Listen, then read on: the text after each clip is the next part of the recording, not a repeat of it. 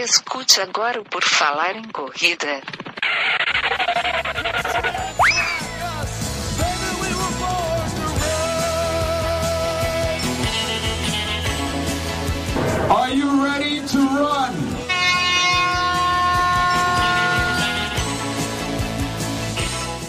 Começa agora mais um episódio do podcast Por Falar em Correr, tocando nas suas orelhinhas, queridos ouvintes. O meu nome é Enio Augusto e eu tenho aqui comigo o convidado de hoje desta edição, que é o Anderson Duarte. Tudo bem, Anderson? Eu tô bem, graças a Deus, Enio. Maravilha! Hoje a nossa conversa é com o Anderson. Ele é para-atleta, ele é cego dos dois olhos 100% da visão, né, Anderson? Pelo que eu andei pesquisando. Correto, 100%. E a gente vai é, tentar entender, descobrir, saber como é que funciona aí a vida dele, os treinamentos dele. Ele já completou um Ironman, é, faz natação, corre em esteira e é uma história muito legal que vocês vão conhecer aqui. Vamos começar do começo, Anderson. Conta para nós um pouco da tua história de vida para o pessoal entender como é que foi que tu chegou a praticar os esportes. Se tu já fazia isso antes de ter o problema da visão, como é que era a tua vida até chegar a praticar os esportes, até a perda da visão e tudo mais?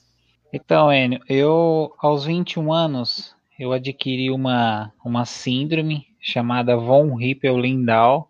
E esta síndrome ela veio a desenvolver através de alguns traumas emocionais que eu sofri na época. Então isso tudo se iniciou no ano de 2000, onde eu, eu e mais quatro amigos, nós fomos na em uma lagoa e aí um desses amigos ele ele se afundou e e não voltou, né? Ele pediu ajuda tal e eu naquele momento pensando que era uma brincadeira tal, ele não se desesperou, uh, dando algum sinal que era verdadeiro. Eu não fui ao socorro, então esse amigo afundou e não voltou. Então isso foi um, o início de um trauma. Isso aconteceu, era dezembro, 9 de dezembro do ano de 2000. Uh, 2001, dia 2 de novembro de 2001, eu sofri um assalto. Então, através desse assalto, eu eu comecei a passar muito nervoso na época.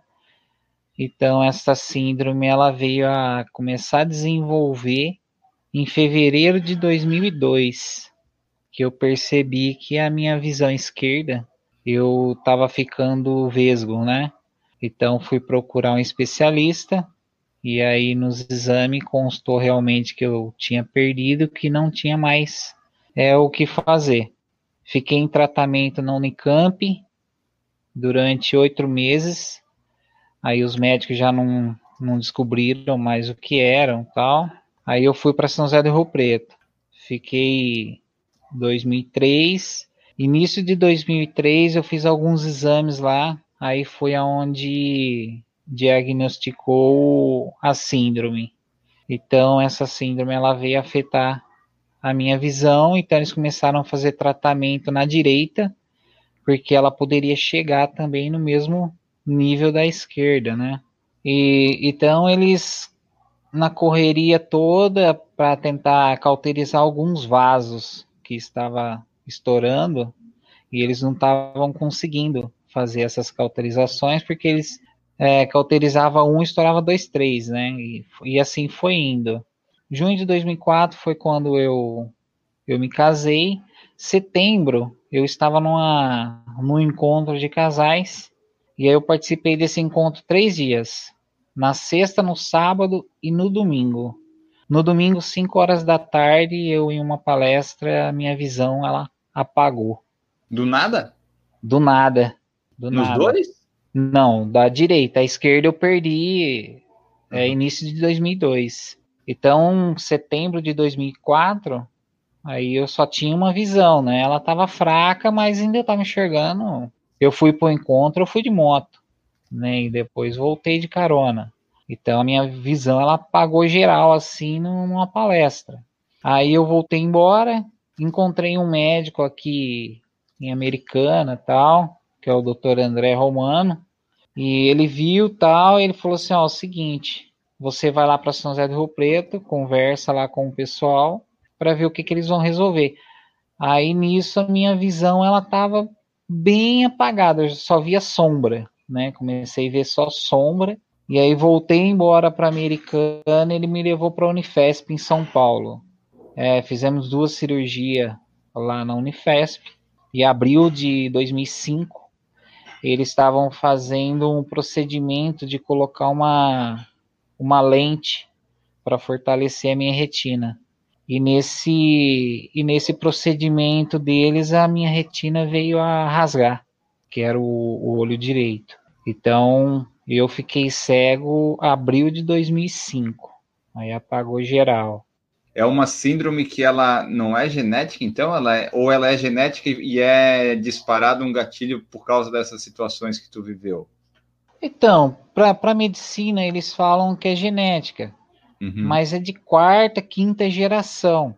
Mas eu sou de seis irmãos e eu não conheço ninguém da família que tem esta síndrome. Na época que aconteceu isso comigo, era cada um milhão. Hoje, hoje pelo procedimento das, uh, da caminhada, sim, eu fui dar uma palestra em, em Blumenau para alguns doutores tal e teve alguns médicos que eles estão estudando também sobre essa síndrome e dizem que ela dá em, em várias partes do corpo também. Então, no meu caso, ela pegou só a visão, assim, graças a Deus só pegou a visão mesmo. Então, não sei, eles falam que é, que é genética, mas não conheço ninguém da família com essa síndrome.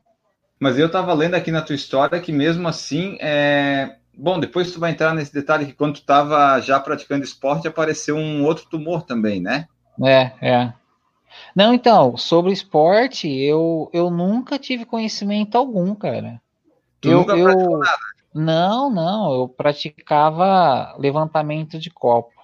Ah, e como é que era a tua vida aí uh, antes dessa coisa? Tu era sedentário, obeso ou tava, era normal assim? Normal, digamos, sem sobrepeso?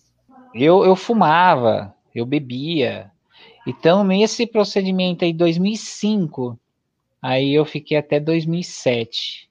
Nesse tempo aí, cara, aí eu fui aprender a tocar violão tal, e mas só que eu falo, nesse, nesse intervalo todo aí, várias vezes assim, eu pensava em suicídio. Porque foi um momento muito chocante, assim, porque eu não sabia se eu ia conseguir conviver na sociedade. Eu não sabia viver nesse mundo.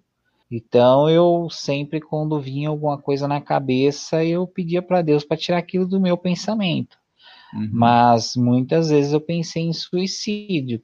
Então, 2007, em julho de 2007, veio a minha filha, né? Uhum. Aí eu peguei, aí eu cheguei a pesar 120 quilos. Oh, bastante. É, eu tava bem fofinho. Aí chegou final de 2007, eu falei, cara, eu preciso fazer os exames, que começou a dar uns pau aí e tal. Aí eu peguei, fui fazer exame, meus exames todos alterados. E então fui procurar fazer algo para mim sair dessa desse mundo fechado que eu vivia. 2008 eu fui procurar uma escola que é americana, que é o CPC, que é um Centro de Prevenção à Cegueira, e fui caminhar, fazer aula de locomoção para aprender a, a ser independente.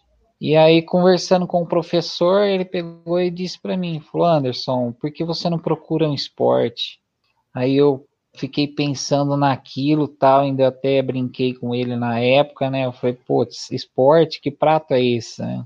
Que eu não tinha conhecimento algum, cara. Nunca tive paciência de assistir um esporte, ver como que era uma modalidade, nada. E aí ele falou: "Não, tem uma academia que tem um convênio com a escola, tal, e tem outros deficientes lá também". Eu falei: "Academia do quê?". Ele falou: ah, "Academia de natação". E, e eu tinha muito trauma, cara. Depois de 2000, eu nunca mais entrei em água ah, claro, teve é. essa situação também, né? Então passou essa, essa remada toda aí, o professor chegou, ele não sabia nada da minha história, e ele pegou e falou: ah, vai procurar natação. Falei, caramba, em meio de tantos esportes, logo a natação, onde eu mais era traumático, né? Mas, enfim, eu fui, procurei a escola, tinha outros cadeirantes tal, tinha tetra, tinha para. E aí fui fazer os trabalhos junto com esse pessoal. E ali a gente fomos se interagindo. E aí pintou a oportunidade de participar de jogos. Aí fui para os jogos de natação, aí o pessoal, não, vamos correr tal. Falei, caramba, hein, correr. Mas aí, é, só nessa situação, tu já tinha perdido peso, já estava mais é, com menos peso, mais em forma, digamos assim? Não, eu estava iniciando. Ah, e já queriam te colocar para correr? Imagina só, né? eu tenho umas fotos, cara, que é coisa de louco. As pessoas olham e falam, meu, que, que mundo que você tava, né? Parecia um mundo mesmo, né? Então, cara, eu peguei, eu falei, mas vamos treinar como que é correr, né? Não, vamos, vamos lá para a prova, chega lá, nós, nós dá um treininho lá. Aí ele me deu uma cordinha na mão e fomos lá para a pista, não tinha treinado nada.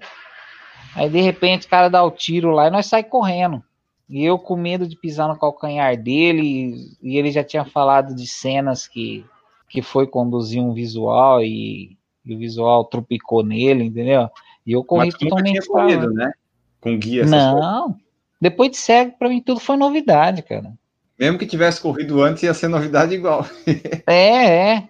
Então, aí fui, fiz essa provinha ainda, uma pista de carvão, cara, cheio de buraco, ruim pra caramba.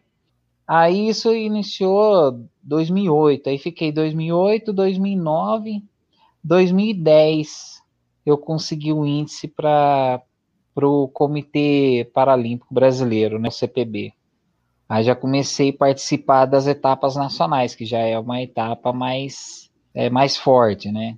Isso natação? Aí, natação, é. Aí não dava para vincular os dois, né? Mesmo começando assim tarde e tal, tu já tinha teve um bom desenvolvimento, foi isso?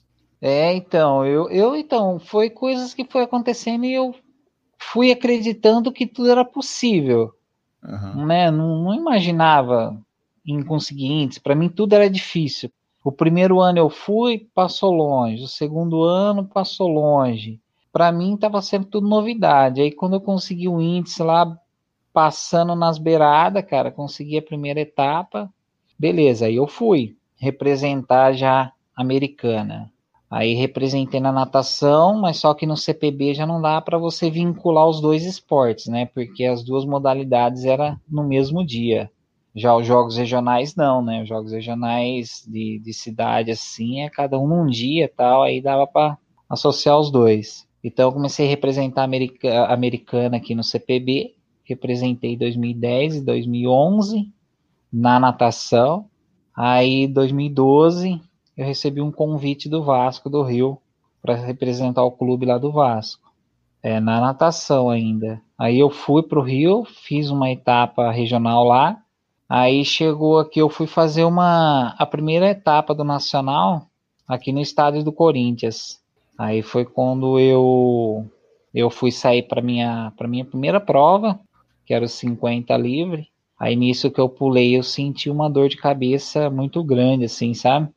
Aí eu peguei hum. e voltei para a borda, indo o professor dizia tal, né, que era adrenalina da, do momento. Aí eu saí da piscina e fui para uma piscina de soltura. Aí eu entrava na água, doía. Saía da água, tava de boa. Só que aí eu peguei e vim embora, cancelei as provas e vim embora. Aí fiquei uns dois dias em casa, voltei a treinar. Entrava na piscina, doía. Aí fui procurar um, um neuro para ver o que, que é que estava acontecendo. Aí fiz uma tomografia. Aí nessa tomografia constou um cisto na minha nuca que era da síndrome. Era da síndrome também. Mas ele chegou rápido nesse diagnóstico, tipo, ah, tem ali um cisto, é por causa dessa síndrome? Ele já conseguiu relacionar com isso? Não, até então eles não sabiam sobre essa, se seria da mesma síndrome, né? Isso daí foi, foi descoberto se, que, se era da mesma síndrome quando eu comecei a fazer uns exames mais, mais fundo aí. Então eu cheguei em casa, Aí eu comecei, bebi um copo d'água, jogava dois, três fora. E assim foi indo, cara, que eu fiquei só pele e osso, né? Magro pra caramba. Mas por quê? Aí, Porque eu comecei a vomitar tudo, cara. Ah, não, a, o, tu, o cisto interferia na, na alimentação também, em tudo? Muito, é, cabeça, Nossa. né? Então começou a interferir nisso daí. Tudo que eu, que eu ingeria, eu jogava o dobro fora. E assim foi indo, fui passando mal. Aí teve um dia aqui que eu, que eu apaguei, eu saí fora de mim, eu não cheguei a desmaiar. Mas eu, eu por mim, eu já não sabia mais onde eu estava. Aí disse que eu fiz uma, fizeram uma trajetória comigo, tal, me levaram para a igreja, disse que eu fiz um espetáculo na igreja, tal, enfim. Mas eu não lembro nada disso assim que aconteceu. Para mim eu estava apagado, entendeu? Então eu passei por esse procedimento todo. Aí num belo dia aqui, minha cunhada, como que ela trabalha no hospital aqui, aí ela chegou aqui e falou assim: pega suas coisas que eu tô levando você para internar você lá no hospital, que o médico já tá te esperando lá. E ela que pegou meus exames na mão, né? Aí nós chegamos no hospital, aí fui conversar com o médico lá e ele falou, ó, eu vou ter que te internar tal. Eu falei, beleza. Aí me internou, colocou no pronto-socorro. Eu fiquei aquele tempo ali no pronto-socorro, ali tomando os medicamentos para dar uma diminuída no tumor, porque o tumor chegou do tamanho de uma laranja. Ele chegou Nossa. a 5 centímetros. Mas isso tu sentia na. Era, era externo na cabeça? Eu sentia pouca coisa. Ele ficava mais interno, sabe? Bem na nuca, assim. No... E aí eu fiquei ali no, no pronto-socorro. Aí foi, aconteceu até uma coisa assim interessante, porque nós estava ali, tinha um amigo ali, né, da época que eu conhecia ele, assim. E o cara começou a brincar e não sei o que, brincando com todo mundo e tal. E de repente o cara deita na maca lá e o cara infarta. E aí bateu o desespero, né, cara? Falei, putz. Foi na tua frente que aconteceu? É, o cara brincando com todo mundo. Um cara forte, sabe? Começou a brincar com todo mundo. De repente ele deita na maca lá e o cara infarta. Nisso bateu o desespero. Aí eu falei, putz, aqui não dá para ficar mais, né? Aí me chegou a enfermeira, falou: ah, a gente arruma, arrumamos um quarto para você e estamos levando você pro quarto. Aí levou eu lá e vamos fazer o procedimento para diminuir esse, esse tumor. E aí eu fiquei uma semana no quarto com medicamento, tudo. Aí eu lembro que eles me prepararam tudo para ir para a cirurgia. Nisso, as enfermeiras conversando comigo e de repente apagou, né? Aí eu escutei uma voz longe, cara. Eu falei, putz. Aí perguntei para a enfermeira se já tinha acabado e tal. Ela falou, não, o médico vai conversar com você lá. Aí depois o médico veio e falou assim que ia continuar o procedimento porque o tumor estava grande ainda. Porque do tamanho que estava o tumor, eu poderia ficar na mesa. Aí eu fiquei meio assustado, né? Eu falei, putz, o negócio é sério mesmo. Aí passou uns três, quatro dias e chegou um outro médico. Aí falou, não, pode preparar ele que, que nós vamos fazer a cirurgia nele. Aí, aí prepararam eu para cirurgia. Aí nós fomos. Aí deu seis horas de cirurgia. Aí deu tudo beleza tal. Era para mim ficar uns três dias na UTI. Aí eu fiquei duas horas. Aí eles arrumaram um quarto lá e coisa de duas horas tal, eles me levaram pro quarto. Aí nisso eu fiquei em observação, fiquei mais uma semana em observação, contando tudo, aí eu fiquei um mês internado. Mas resolveu? Ou então, aí eu saí dali, fui embora para casa. Aí cheguei em casa, não tinha o que fazer, cara, e eu aí sei com medicamento tudo no corpo, né? Aí eu peguei, sabe aquelas bolinhas de cachorro? Uhum. Aí comecei a apertar aquelas bolinhas de cachorro, tal, para fazer um movimento no braço. Aí tinha um halter de um quilo, comecei a movimentar o halter e tal. E aí passou um mês, eu fui procurar o, o doutor, né? Aí eu falei, ei, doutor, vai me liberar tal? Ele falou, você é louco, né? Nunca, né? Aí chegou no segundo mês, eu fui. Aí no segundo mês eu ficava em casa e já peguei um halter mais pesado, comecei a puxar um elástico e tal. Tudo de boa, né? Mas isso tu começou a fazer por conta própria, fazer algum movimento ou era indicação médica? Não, por conta própria. Não é recomendável pelo médico isso no momento, né? É, então ele não recomendou, mas eu, para não ficar parado, e ficava fazendo movimento, mas não com carga, sabe? Só movimento mesmo assim. Aí chegou no segundo mês, eu fui lá, e aí, doutor, vai me liberar? Tal. Ele falou, não, mas só que eu percebi que o não dele já ficou meio em cima do muro, sabe? Aí eu falei, caramba, o cara já tá meio em dúvida, né? Aí beleza, chegou no terceiro mês, aí foi colocando um pouquinho mais de carga, E aí o pessoal da natação não queria deixar eu nadar sem a, a liberação do médico, lógico, né? Aí chegou no terceiro mês, eu cheguei lá e falei para ele, ei, doutor, vai me liberar? Aí ele falou, olha, eu não ia te liberar não, mas eu vou te liberar porque eu já sei que você voltou a treinar, porque seu corpo já mudou totalmente. Aí ele me liberou, mas ele nem sonhava que depois de 15 dias eu tinha a última etapa do Nacional ainda para fazer. Mas Aí tu eu... não ficou traumatizado de nadar, tipo... Porque tu já teve problema lá em 2000, depois é, teve esse, esse cisto aí, tumor nadando. Mesmo assim, não, não te assustou a continuar? Ah, eu precisava fazer algo, né? E já que, que a deficiência tinha me levado para o esporte, é, é complicado assim se abandonar. E eu não via a hora de eu voltar, né, cara? E eu tava todo feliz que eu tava representando um clube. E aí eu peguei, quando o médico me liberou, já no outro dia eu fui dar umas braçadas na, na piscina tal, para ver como que eu tava. Aí não senti nada, graças a Deus. Aí depois de 15 dias eu já fui representar o, o Vasco aí na última etapa do Nacional. Aí fui lá e completei a prova, sem força, sem nada. Aí passou 2012, 2013, aí eu fui para o atletismo. Aí eu falei, ah, vou abandonar um pouco a natação e vou para o atletismo. Aí eu fui, fiz prova de campo, fiz o, o salto triplo, fiz os, os lançamentos, Aí já comecei a partir para uma, umas corridas de 400, 800, 1500. Nesse tempo todo aí, aí eu conheci um, um, outro rapaz que ele fazia corrida de rua. E aí ele pegou e falou: Anderson, vamos correr na rua, né? Falei: caramba, mais uma novidade, né? Eu corri em pista, né? Eu não sabia como era correr na rua. E aí na rua tem um procedimento assim que é totalmente diferente, né, cara? É a mesma coisa você nadar em piscina e você nadar no mar, né? É, é uma corrida com obstáculo, né? Ainda mais para ti. E a corrida é a mesma coisa. É totalmente diferente um cara que corre em pista do que um cara que corre na rua. Então aí ele falou assim: ah, vamos, vamos fazer umas corridinhas de rua e tal.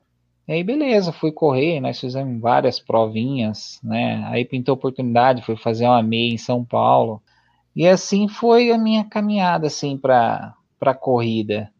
Em 2014 eu recebi um convite de um camarada, falou, vamos fazer um triatlo tal. Era uma seletiva que ia ter lá em Caraguá. Aí eu falei, cara, mas como, né? Como que é essa bike, né, cara? Ele falou, não, é uma bike assim, assim, assim. Aí eu cheguei em casa, falei pra minha mulher dar uma pesquisada. Aí ela viu e falou pra mim, ó, a bike é assim. Cara, comprei uma gambiarra de uma bike. E era totalmente assim, desorientada. Não tinha organização de pedal, não tinha nada comprei essa bike, teve um evento aqui na cidade, e aí eu fui participar junto com esse, com esse colega. Cara, e para nós estava sendo tudo farra, né, cara? Porque nós ia e, e o moleque é monstro, cara, para pedalar, tudo para essas provas de triatlo, né? E aí, para nós, é, tá sendo um momento de farra. E ele virava enquadrando as ruas e tal. Aí eu falava ainda pra ele, porra, Nieri, você vai derrubar, cara, nós vai cair, que não sei o que e tal. Ele, não, não vai cair, não. Então, cara, eu fui gostando da ideia. Aí ele falou assim: ó, vai ter uma seletiva lá em Caraguá, vamos fazer ela. Uhum. Aí eu falo assim, que foi um baita de um desafio para mim, assim, e eu quebrei, assim, uma. É, um trauma muito grande. Por quê? Porque eu, encarando o mar aberto, que eu nunca tinha nadado em, em água aberta e no mar ainda, né? E cego ainda para ajudar, né? E aí nós fomos fazer essa prova e outra, vindo de um tumor também que eu tava na cabeça, né? Isso daí para mim foi foi um, uma história assim que eu falo assim que foi o grande desafio da minha vida, cara, que foi a primeira vez que eu encarei um triatlo, que eu encarei o tumor e o trauma de nadar em água aberta. Então tudo aconteceu nessa prova. Tu foi direto para a prova? Não, mas teve também período de treinamento antes, né? Tu não foi assim, ah, vou me inscrever e vou direto para a prova. Teve um período de conhecimento das modalidades, né? Ou não? Não, teve nada não. É o que eu tô falando. Nós usamos a prova como uma brincadeira. Não levou nada a sério, não. Mas tu nunca tinha pedalado, tipo, em duas com uma pessoa junto? É, então, pedalei esse dia que nós fizemos um festival aqui na cidade. Que legal. É, eu fiz um pedalzinho com ele aqui e nós correu, fizemos um duato aqui, sabe? A primeira foi de cara, assim, na primeira prova mesmo assim, foi ela, cara. E o legal é que nós chegava lá e, e dava um pau ainda, entendeu? E para nós estava sendo um divertimento, não estava contando aquilo ali como uma prova. Nós acabamos aquilo ali ainda na época, nós fizemos para uma hora e 16, oh, e eu tava pesado ainda, eu acho que eu tava na época com uns 100 quilos, acho. E, e aí eu falei, vamos lá, nós tava com a mountain bike ainda, tudo gambiarra e tal. mesmo o esporte para assim, bom, é isso que eu vou querer fazer, né? É. Então aí passou 2014 e 2015. Aí, aí nisso de 2014 aí, aí nós recebemos um convite da federação para representar o Brasil no Canadá e, e em Dallas mas só que na época, sem patrocínio, sem nada, e aí nós tivemos que abandonar, né? Não é tipo, é só o convite, né? Tipo, ó, se tu quiser vir, tu tá convidado, mas tem que pagar tudo, é por aí. Isso, é. mas era mais para fazer um, um, índice da ITU, né? Mas só que a gente não tinha essa grana para ir, né, cara? Então aí nós, pegamos e desistimos. Aí eu peguei 2015 Aí eu peguei e voltei para natação novamente. Aí estavam montando um projeto de, de atletas paralímpicos aqui na, na cidade de Campinas. E aí eles fizeram um convite se eu queria participar desse projeto.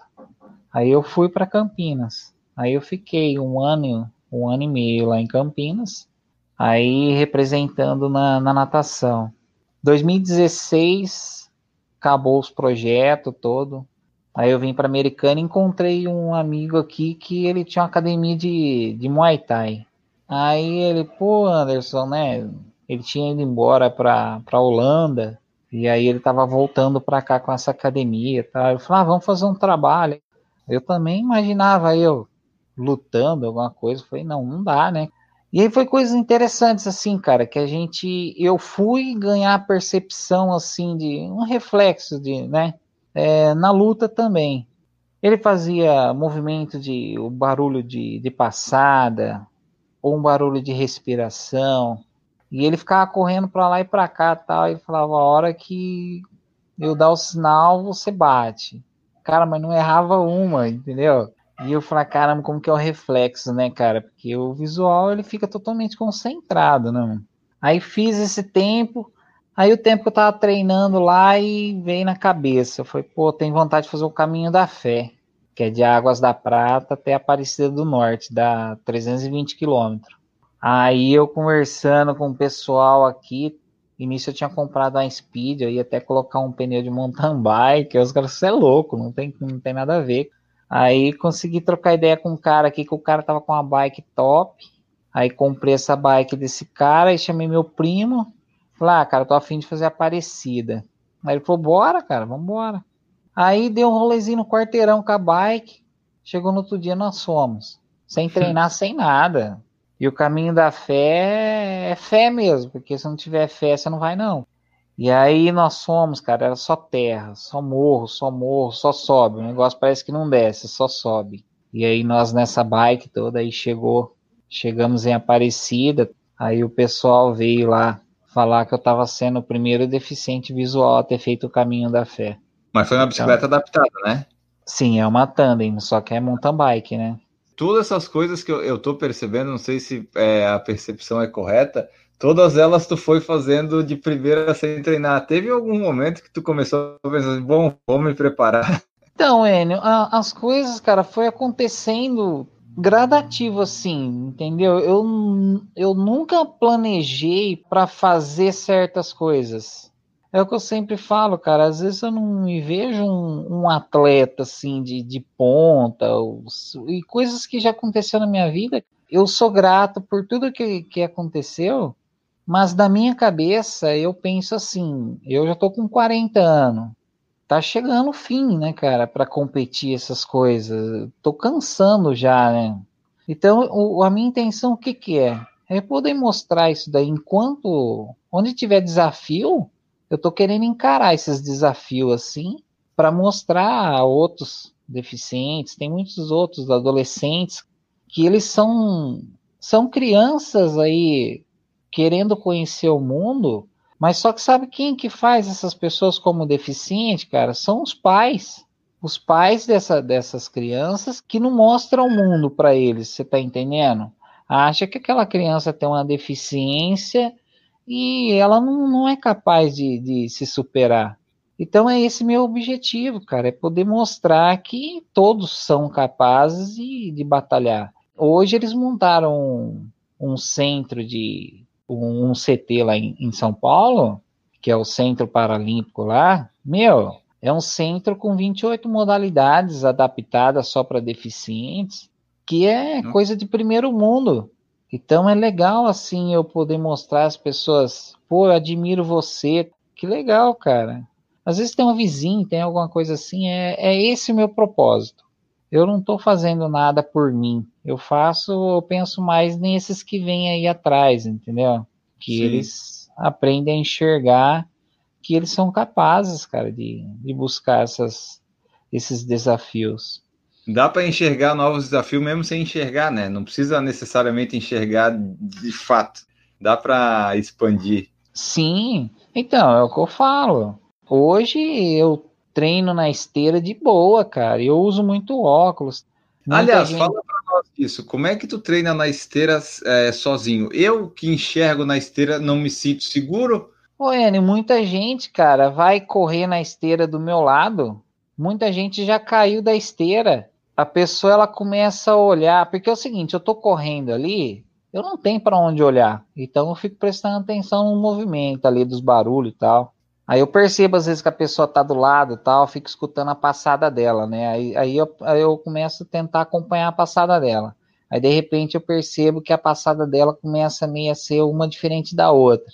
Mas não demora, cara. A pessoa se perde porque ela fica olhando eu correr e perde a esteira dela. Mas assim, a pessoa que tá correndo do teu lado na esteira, vamos dizer assim, ela não sabe que tu é cego, né? Porque se tu tá correndo ali sozinho, sem nenhum suporte de nada, não dá para perceber, né? não, cara, não dá. É. Mas vou falar pra você, as pessoas que sabem que eu sou cego, um monte de gente tem dúvida de mim. Eles acham que tu tá enxergando alguma coisa? ah, eles suspeitam. Mas aí como é que faz para não cair na esteira? É tipo, tu tem algum alguma referência que tu usa?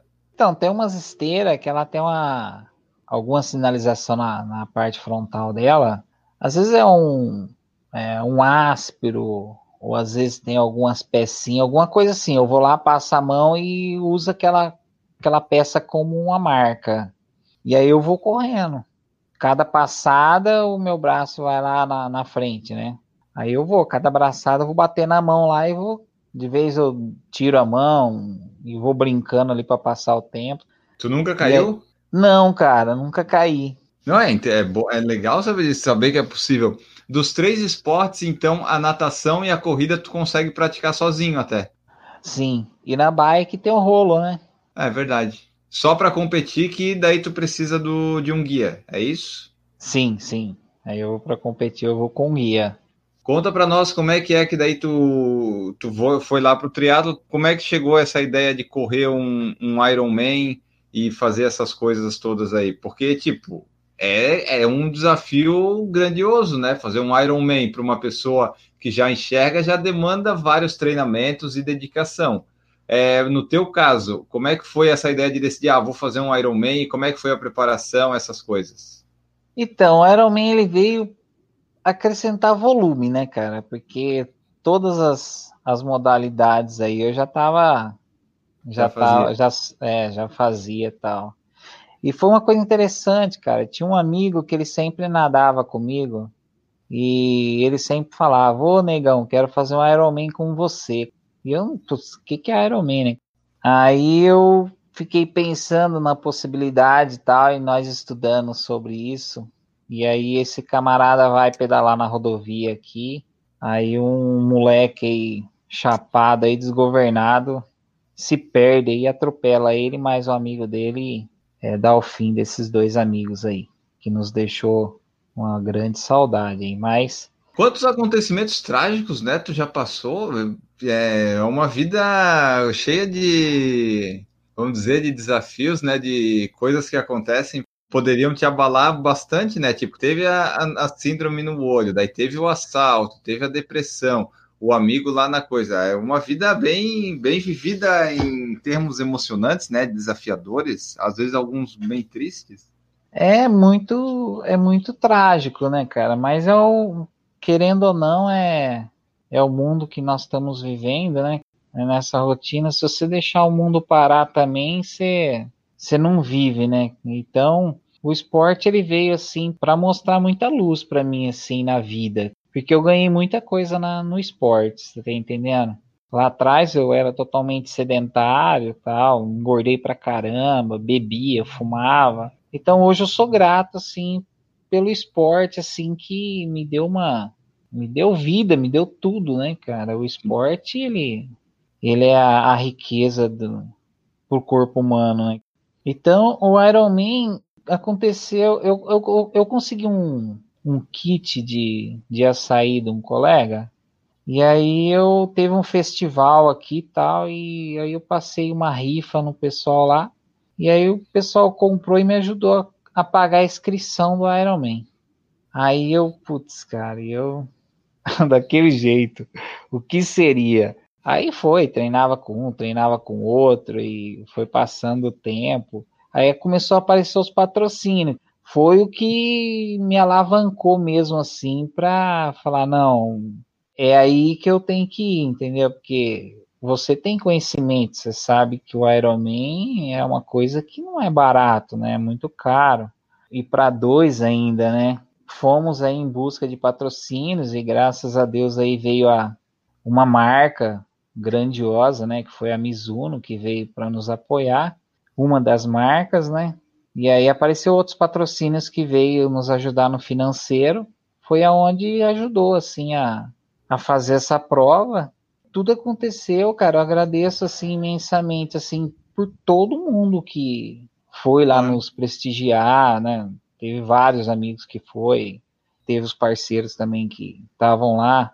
E foi bem bacana, porque durante a prova, todo mundo, né? Eu coloquei no macaquinho meu nome, o pessoal é, olhava e sempre chamava, até os gringos, né? Aí chamava tal por nome. E isso foi bacana, deu uma visibilidade assim monstro. Eu conheci bastante pessoas, até tinha um, tinha um amigo que ele conversa espanhol tal, e, e aí tinha um gringo lá que ele foi trocar ideia com o cara, né? Então foi, foi bacana, cara. O Iron Man para mim foi show de bola, assim. Então passou o Iron Man nesse desafio todo. Aí eu falei, agora eu não quero mais nada não, vou descansar um pouco. Foi, foi bom, né? Um Iron Man é bom descansar depois, né? É, deu um, um boom, assim, sabe, na, na, na visualização.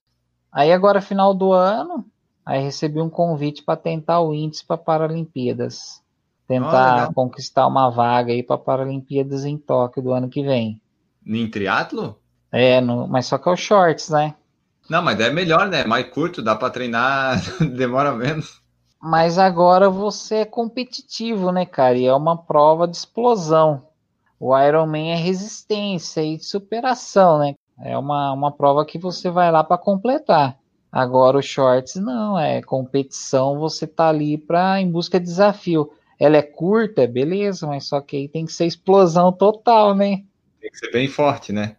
É, totalmente. Muda tudo, né, cara? Não é uma, uma prova que você vai lá e não coloca muita velocidade. Agora não. O shorts ele é uma prova curta, mas eu acho que ele se dá muito mais assim, entendeu? Porque você uma piscada de outro tipo, você vai para um shorts, você vai para um short, furou o pneu, já era, azedou a prova. Então o propósito hoje é buscar tempo. Ah, então o teu foco agora até, até essas coisas de conseguir o índice vai ser focar nisso. É prova curta, treinar forte para ver se consegue o índice para o triatlo paralímpico, é isso? Isso, é o. É, tentar a vaga para Paralimpíadas eu tô meio brigando com os caras lá de fora, você tá entendendo? O tempo, porque no Brasil, na minha categoria, não tem atleta da minha categoria. Mas Aqui a vaga é por país ou é por índice e daí o país não importa? Ah, o país ele vai levar o atleta onde ele vai brigar com atletas lá de fora. É, já você já está participando numa Olimpíadas, já é um mundial, né, cara? Quem que não quer participar de uma Paralimpíadas? E é limitados os atletas, né? Isso, mas nesse caso, é um, por exemplo, tu para conseguir a vaga, tu tem que conseguir um determinado índice estabelecido pela Federação Internacional? É, então, o projeto nosso agora é tentar o PAN, eu não tenho ranking internacional. Eu tenho ah. só os brasileiros, né? Eu tenho só os brasileiros, eu não tenho ranking internacional. Eu precisaria até fazer umas provas internacionais tal, mas teria possibilidade também de eu fazer esse PAN, que também poderia atingir um índice, mas eu teria que mandar bem, bem baixo. E, e na corrida, quanto é que é o teu recorde aí nos 10, nos 5? Nos 5 eu tenho 18. Ô, mas corremos bem então, rapaz. Na, não, na pista. Não, mas mesmo assim, eu nunca consegui nem na pista, nem em nenhum lugar fazer 18. É. É, semana passada eu fiz um simulado. Eu mandei para 1903. Então, tô conseguindo baixar, entendeu? Tá na briga, tá na briga. Ô, oh, os caras lá de fora mandam para 15. Não, mas daí que tá. Tu tem que tu compete com eles pela vaga ou com alguém do Brasil? Não, no Brasil não tem, só tem eu. Não, mas daí tu não consegue uma vaga já direto por ser brasileiro, sendo melhor? Então, preciso fazer um índice é, internacional. Eu preciso ah, man mandar um ranking internacional para representar para ITU, né?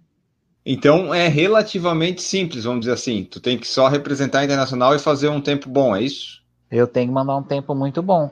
Só que Olimpíadas, né? Olimpíadas ele é limitado o, os atletas, né? Então, o que, que acontece? Eu tenho que mandar forte para ficar, sei lá, entre os cinco do mundo, né? Então, todo mundo tá brigando por essa vaga. Tem gente que tá lá dentro, mas às vezes pode aparecer um atleta e jogar ele para fora, entendeu? E tem até quando para conseguir isso? Assim, é, qual que é o prazo limite? Eu vou tentar o PAN agora em março. Se eu não me engano, acho que é no Canadá. Março de 2020. É Correto. Isso, Dessas três modalidades que tu faz hoje, qual que tu gosta mais? Ah, eu venho da natação, né? A natação que é o preferido. É. Das três, tu gosta mais da natação, mas qual tu acha que é a mais complicada de fazer ou a, e a mais fácil?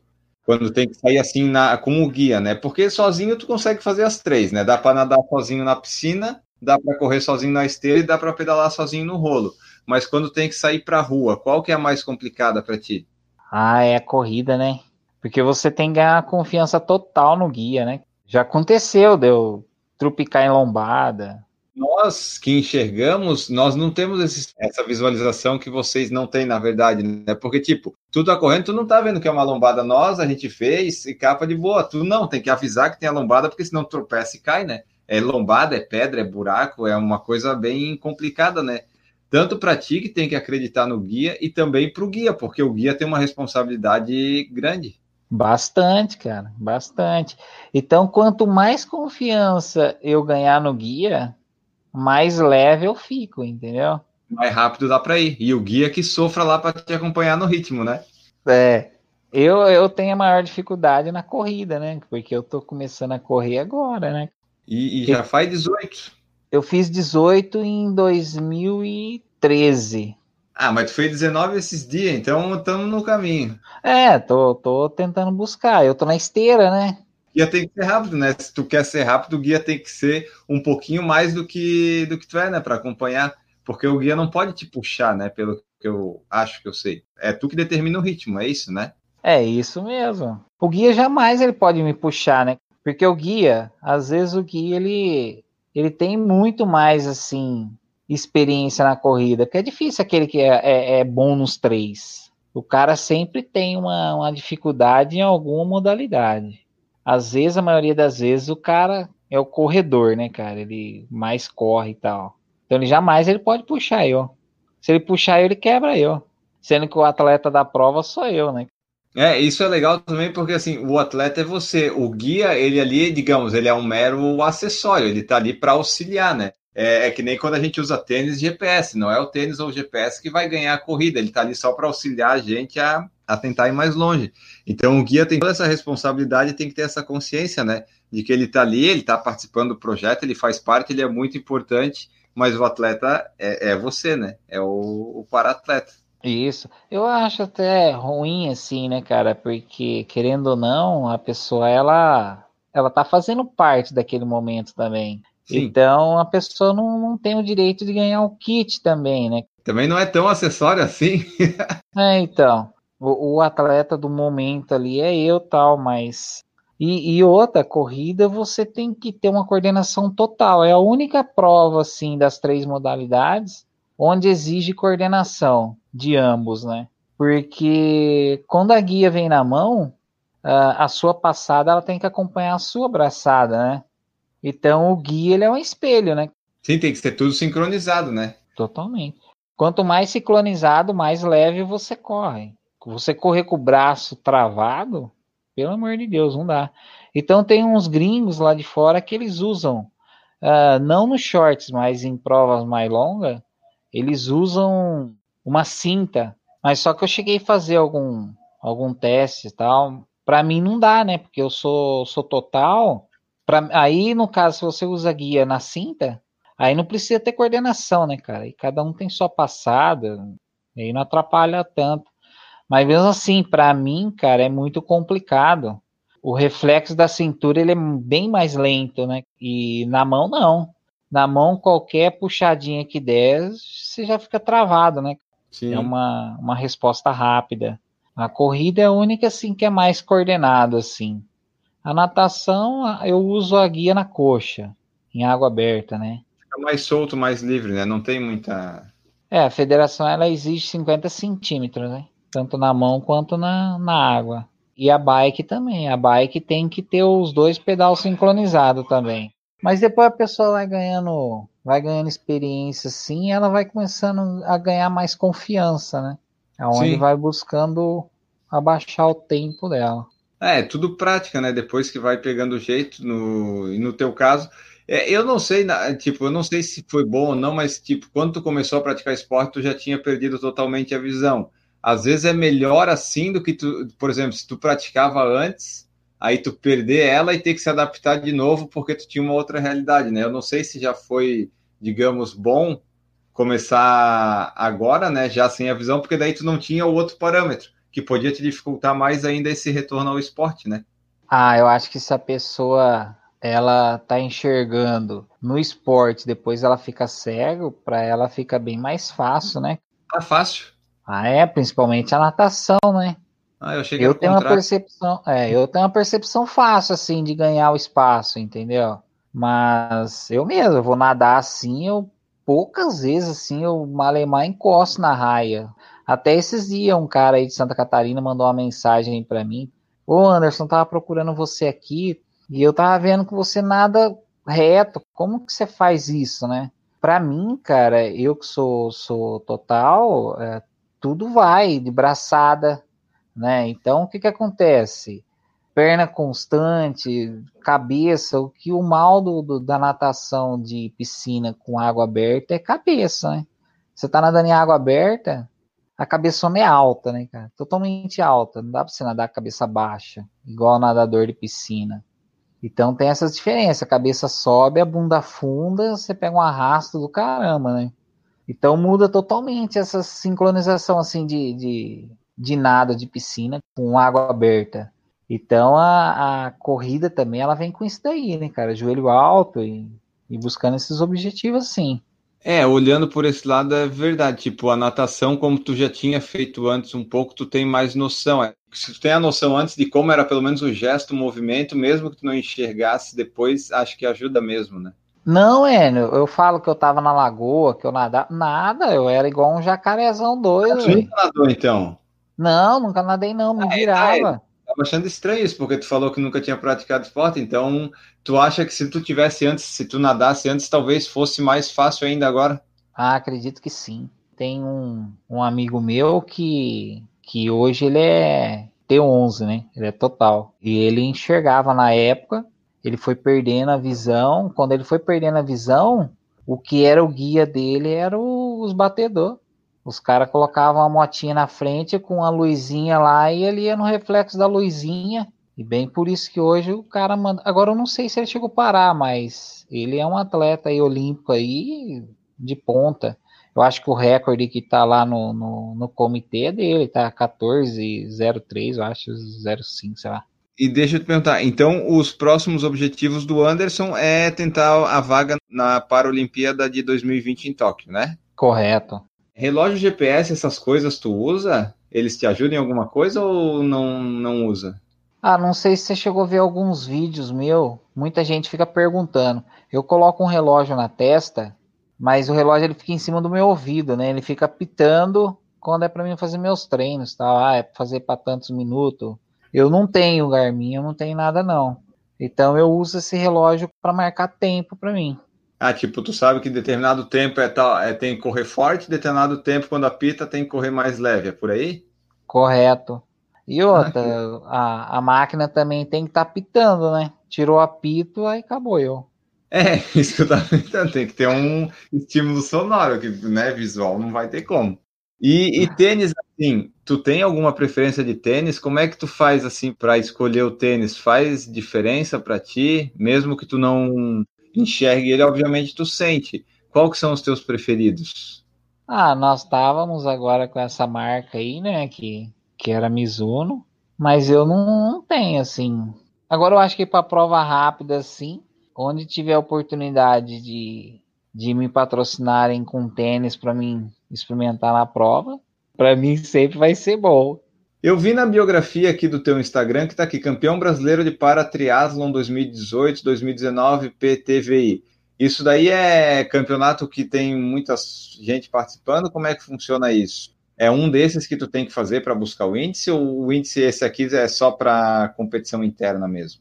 Não, tem outros atletas, mas o tempo dos outros atletas são bem acima do meu, entendeu? Então, o meu objetivo para tentar alguma classificação é tentar buscar o índice internacional, é buscar o tempo do pessoal lá de fora.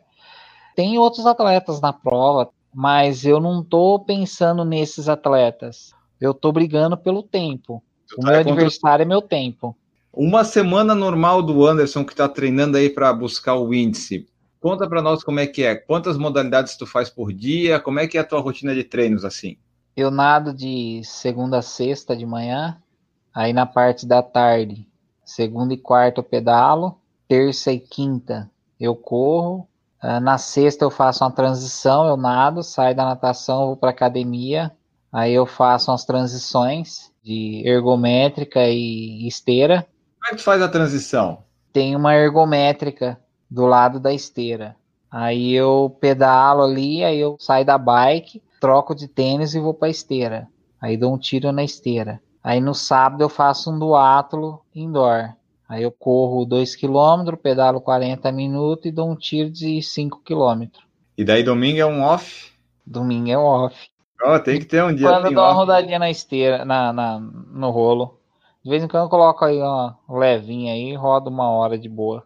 E a alimentação do Anderson, como é que é? Porque para quem já pesou 120 quilos, tinha uma vida desregrada e tal, fumava, hoje com uma vida mais de atleta, assim, tu tem acompanhamento nutricional, como é que é?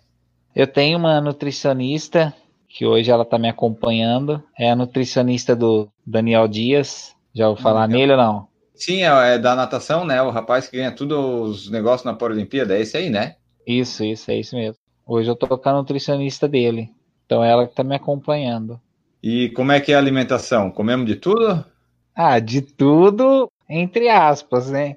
É bem regrado, cara. É seis alimentação no dia, então é de boa, assim. E já aconteceu alguma situação assim? Deve ter acontecido várias, né? De situações engraçadas, tipo, que o pessoal vai falar contigo e esquece que tu é cego ou não sabe? Não, muitos vêm conversar comigo, grita, né?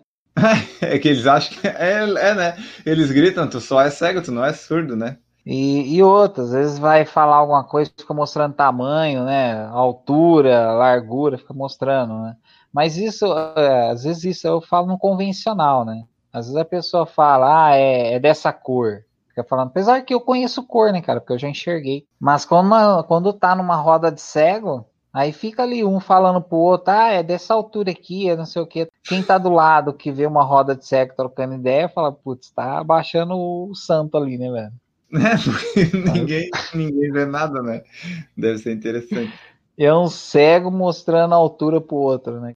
Já aconteceu uma vez eu no ponto, cheguei cansado, tô no ponto, aí vem um cara falando no celular. Aí o cara foi bem prestativo, que ele chegou, pegou no meu cotovelo, Aí hum. eu, na hora, já manjei. Eu deveria ter falado, não, né, cara? Mas tudo bem, quer ajudar, eu vou aceitar. Aí ele pegou no meu cotovelo e foi atravessando a rua, né? Aí atravessou do outro lado. Tu queria atravessar? Falei, poxa, muito obrigado. Não, então. Pelo outro lado, falei, poxa, muito obrigado. Mas eu posso te falar uma coisa? Ele falou, pode. Falei, me ajuda a atravessar de novo, porque eu não ia atravessar, eu tô esperando o ônibus.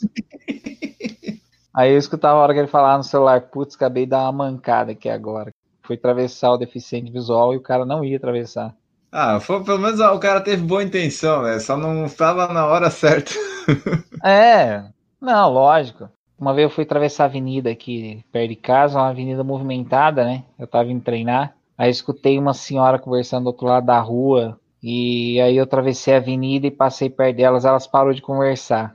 Aí elas falaram assim: Nossa, moço, você não enxerga nada? Eu falei: Não. Aí ela falou assim: Como que você atravessou a rua? Eu falei: Ué, andando. Aí ela ficou meio assim boiando, né? Eu falei: Não, tô brincando e tal, né? Aí eu falei que era através de, da audição, né? Que a gente fica prestando atenção no barulho. Você quer ver o desespero do cego? É quando tá ventando. Não, tá ventando, o cego fica totalmente cego mesmo, cara. Cego de ouvido, cego de tudo, né, mano? Então isso é, complica bastante. Uma vez parou um cara pedindo informação. O cara da cidade vizinha, o cara me encontrou num ponto e ele queria ir do outro lado da cidade. Só que quando eu paro no ponto, eu dobro a bengala. E o cara não viu a bengala. Ele parou e ah, precisava ir em tal lugar. Falei, caramba, como que eu vou te passar o endereço, cara? É um lugar totalmente fora, né? Ele tinha que cruzar o centro da cidade. Aí eu perguntei de onde ele era. Ele falou, ah, de Campinas. Aí eu falei assim: eu posso te levar lá, mas depois você me deixa em casa? Ô, oh, tranquilo. Aí a hora que eu montei a bengala, o cara, eu acho que ele deu, deu aquela medida, falou: putz, arrumei pra cabeça, né? Aí entrei dentro do carro, acho que a mulher dele, eu acho que. Você é louco, né? Foi pedir informação, tá vendo um cego aí junto. Aí eu fui, às vezes ele conversava comigo, eu percebi, assim, meio que, que a voz mudava de lado, eu percebi que ele tava meio conversando com a mulher dele, né? Aí eu fui, ó, vira aqui. Ah, não vira aqui não, que contramão, né? Aí o cara, ah, você não enxerga nada? Não, não enxergo nada não. Aí foi tal, chegou no certo lugar, falei, ó, o lugar tá aqui agora, onde você vai, é só procurar o um número. Aí ele foi, olhou, tá, achou lá o lugar que ele queria. Olha. Aí deu um rolê com o cara aí na cidade, tal, ó, você não conhece? Eu vou te levar você pra conhecer alguns lugares. E fui levando ele para conhecer os lugares de Americana. Deve ter dado um, um tilt na cabeça do, do rapaz, que ele assim, como assim ele é cego e tá me mostrando as coisas, né? Não, mas é interessante. Aí parei em casa, falei, ah, beleza, muito obrigado. E aí eu peguei, dei joia para ele e ele ficou com o carro parado. Falei, não, agora você sai aqui, vira ali. Falei, ah, beleza, você quer ajuda? Ele perguntando pra mim se eu queria ajuda. aí eu falei, não, tranquilo, pode ir, agora você sai aqui. E ele ficou, acho que ele não. Eu acho que se ele estiver assistindo, ele vai falar, putz, esse cara sou eu. É, ele deve ter ficado meio sem acreditar, né? Tudo aquilo que aconteceu. Entendeu? Oh, muitos motoristas de ônibus, eles desacreditam assim da minha deficiência, porque eu entro no ônibus, chegou no meu ponto, eu levanto e desço, sem ninguém me avisar. Eu morei com outros deficientes em Campinas e aí uma vez chegou um rapaz para mexer no portão. Aí ele chegou, eu já sabia o nome dele. Aí abriu o portão, ele, oi aí tal, estendi a mão, ele pegou na minha mão, beleza. Aí ele falou, essa casa aqui é de deficiente, não é? Eu falei, é. E eu de, de óculos. Uhum. Aí ele falou assim, aí você é guia? Aí eu falei, não, eu sou atleta. Aí ele falou, mas essa casa não é de deficiente? Eu falei, é, ué. Aí ele falou, e você? Que deficiência que é a sua, né? E o que eu levei o cara, ó, você tem que arrumar aqui, você tem que mexer aqui. Ele falou, eu sou cego. Como cego, cara? A hora que eu cheguei, você pegou na minha mão. Eu falei, não, pô, eu estendi a mão, você pegou na minha mão. E o que as pessoas tudo falam, pô, mas você pegou na minha mão? Lógico que não. Eu estendi a mão, cara. Quem pegou foi você. Então as pessoas elas desacreditam por causa dessas atitudes, entendeu? Mas essas atitudes todas tu tem porque é, lá de, quando tu ficou cego, tu não ficou assim para tá, fiquei cego, não posso fazer mais nada. Não, tu foi lá, aprendeu como é que faz para viver sendo cego, né? E daí é tudo adaptação. Tu não vai mais conseguir ver as coisas, ok? Mas daí desenvolve todos os outros as outras partes, né? Muito, muito. Eu cheguei a fazer cross também uma época, pulando em caixote, pulando corda e fazendo um monte de, de trapaças que os caras convencional que estavam ali comigo, os caras não estavam conseguindo fazer. Eu ia lá e fazia. Uhum. Sei lá, é coisas que não tem explicação assim. Eu sei lá, a única coisa que está faltando hoje é eu fazer o Bravos. Ah, isso aí isso é interessante, é um desafio legal. Então, a única coisa assim que tá faltando. Aí eu pulo, pulo corda tal, de boa. Aí Bom. esses dias eu precisava fazer um vídeo. Aí eu, eu pulo corda agachado, sabe? Aí eu tava na academia tal, e pulando. O cara, pô, mano, ou eu não consigo pular corda. Tá vendo? Umas coisas simples. Muita gente convencional que não consegue pular uma corda. E eu tiro de letra, vou fácil. É, essas pessoas ditas convencionais falam, por exemplo, eu não consigo nadar na, numa piscina sem bater nas raias, eu não tenho coordenação para isso. e tu não, tu já vai direto, vai e volta, vai e volta. É, tem muita gente que, que fica meio naquela dificuldade, mas a, a natação também, tudo, né? Tudo foi foi decorrente à, deficiência, assim, que veio a, a me dar essas habilidades. Como que eu já venho da natação, então já tenho um pouco mais de experiência, porque eu passei por vários profissionais. Você consegue assim é, ganhar a cada vez assim um técnico diferente, um que conhece mais, é, ver onde você está errando, o que está faltando para você ajustar a sua direção e assim vai indo. Né? Então é interessante essas coisas assim. E muitos que estão entrando agora, eles têm muita dificuldade. A natação é muito técnico ela tem uhum. que ser corrigida desde a ponta do seu dedo da mão até o seu pé, totalmente. Você tem que fazer prancha o tempo todo. Então é, é bem interessante. A natação é um esporte que, que trabalha o corpo inteiro, né? Tanto interno quanto externo, né? Bom, pessoal, essa foi nossa conversa com o Anderson Duarte para atleta aí que está buscando o índice para os Jogos Paralímpicos, Paralímpicos lá em Tóquio. Então, se você gostou dessa história da nossa entrevista, você comenta aí, seja no, no Anchor, seja no Twitter, seja no Instagram, no Facebook, você manda para gente. Pode mandar direct mensagem para mim é, lá no PFC, pode mandar para o Anderson, ele vai deixar os contatos dele ali depois. Enfim, você manda seu feedback dizendo o que, que achou e o que, que nós poderíamos fazer além disso também. Mande sua sugestão, sua opinião é sempre muito importante. Antes da gente ir embora, lembrar vocês sempre das formas de apoiar aqui o Por Falar em Correr. Temos o padrim.com.br, temos o picpay.me e temos o Apoia-se. São três formas de você nos apoiar. A partir de um real você pode fazer parte do nosso projeto aqui no PFC. Será sempre bem-vindo, assim como são todos os 70, 70 e pouquinhos apoiadores que nós temos até o momento. Agora sim, vamos embora, despedir aqui do Anderson, uma conversa muito legal conhecer esse outro lado, essa outra visão, vamos dizer assim, que o Anderson tem do esporte praticando. Anderson, muito obrigado pela tua participação aqui. Deixa a tua mensagem final e também os meios de contato onde o pessoal pode te encontrar. Bueno, primeiramente eu agradeço aí pelo convite. Eu que fico honrado aí para poder expressar um pouco da, da minha história a, a todo o pessoal. Estou querendo dizer a todos que não desista, tanto você como deficiente, quanto você convencional. Às vezes a pessoa sempre fala, ah, eu não sou capaz, mas também não tenta. Então eu tô aí para mostrar que eu me superei, consegui uh, dar a volta por cima. Hoje eu tô aí, graças a Deus, aí buscando coisas novas e peço para todos aí que não desista dos seus objetivos, que tudo é capaz. Para me encontrar é na anderson.atleta, é o Instagram, e o Facebook é Anderson Roberto Duarte. Maravilha, então o pessoal pode ir lá procurar pelo Anderson, mandar direct, ele sempre responde, ele me respondeu rapidíssimo. E aí é bom o pessoal às vezes mandar áudio, né, Anderson? O que facilita para ti, né? É melhor, é, é, no WhatsApp é melhor lá. Às vezes no Instagram, o meu aplicativo não tem tanto acesso. E às vezes a minha mulher que administra o meu Instagram. Mas pode mandar lá, qualquer coisa a gente vai se falando.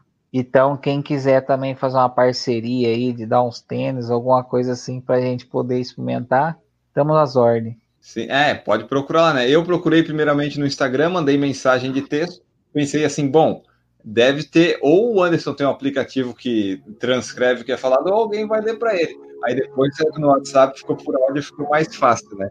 É, não, tem gente que manda foto para mim, foto não vai resolver nada. É, fica a dica, pessoal. É, foto não adianta mandar foto, não tem como. Infelizmente, ele até gostaria de ver, mas não é, não é possível. Para terminar aqui, então, deixar nossa frase de todo final de podcast que eu pego aí num Instagram qualquer, num perfil. A frase é a seguinte: Tente ouvir para entender e não somente para responder. Nós ficamos por aqui neste episódio. Esperamos que vocês tenham gostado. Voltamos no próximo. Um grande abraço e tchau!